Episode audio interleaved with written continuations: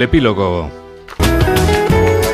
El epílogo que firma Julián Cabrera. Hola Julián. Hola Juan Diego, muy buenas tardes. Bueno, pues ponemos epílogo a una semana en la que con el partido del prófugo Puigdemont mostrándole hasta última hora su tabla de tarifas, Pedro Sánchez era investido presidente del gobierno en una sesión parlamentaria en la que, desde su intervención inicial, recalcando su intención de levantar un muro frente a la derecha, o lo que es igual, frente a media España, el presidente investido optó por un argumentario frentista dirigido al electorado de izquierdas, en el que el fin de frenar a la derecha justifica los medios incluido el de darle al separatismo la llave de la gobernabilidad del país.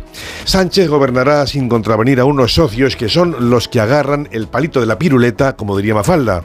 Y enfrente quedan la protesta en la calle, esperemos que solo pacífica, los jueces, el poder territorial del PP y el ojo vigilante o no de Europa.